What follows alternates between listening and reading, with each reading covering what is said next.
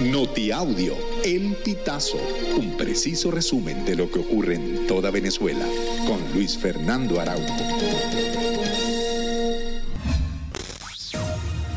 Amigos, bienvenidos a una nueva emisión del Notiaudio El Pitazo. A continuación, las informaciones más destacadas. El presidente mexicano Andrés Manuel López Obrador preparó una propuesta regional para atender la crisis migratoria por lo que se reunirá con cancilleres de los 10 países con mayor éxodo de migrantes. La propuesta será presentada al presidente de Estados Unidos Joe Biden en noviembre, cuando está previsto que el mandatario mexicano se reúna con su homólogo estadounidense. La reunión del presidente López Obrador tendría lugar dentro de dos semanas, con los cancilleres de países como Guatemala, Honduras, Venezuela, Haití, Cuba, entre otros.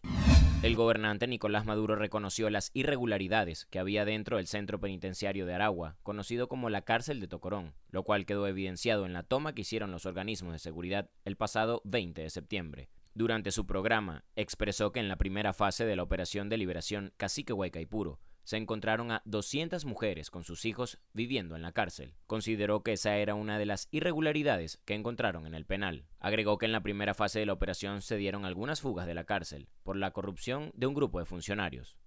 El Instituto Nacional de Meteorología e Hidrología prevé para este martes áreas nubladas con lluvias dispersas en zonas de Bolívar, Amazonas, Miranda y Zulia.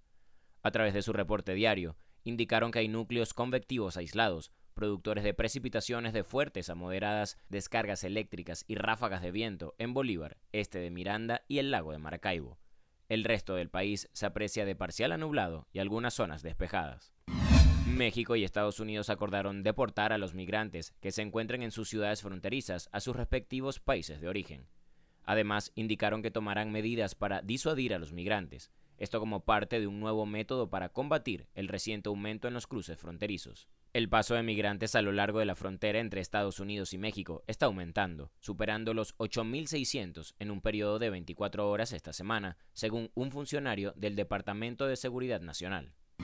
El juez décimo de control, Sergio Moncada, reiteró la privativa de libertad de los cuatro presuntos implicados en el femicidio de Nazaret Marín y ordenó su pase a juicio durante la audiencia preliminar que se inició el jueves 21 y se extendió hasta altas horas de la noche del viernes 22 de septiembre. Una novedad ocurrida en esta fase fue el extravío del certificado de cadena de custodia de las pruebas de ADN que tomaron a los detenidos y al cadáver tras su exhumación. Según informaron a El Pitazo familiares de los detenidos, el viernes en la noche y luego de un exhaustivo proceso, el juez informó que los fiscales extraviaron la cadena de custodia. Amigos, y hasta acá llegamos con esta emisión del Notiaudio El Pitazo. Recuerda hacerte super aliado para mantener vivo el periodismo independiente en Venezuela. Narró para ustedes Luis Fernando Araujo.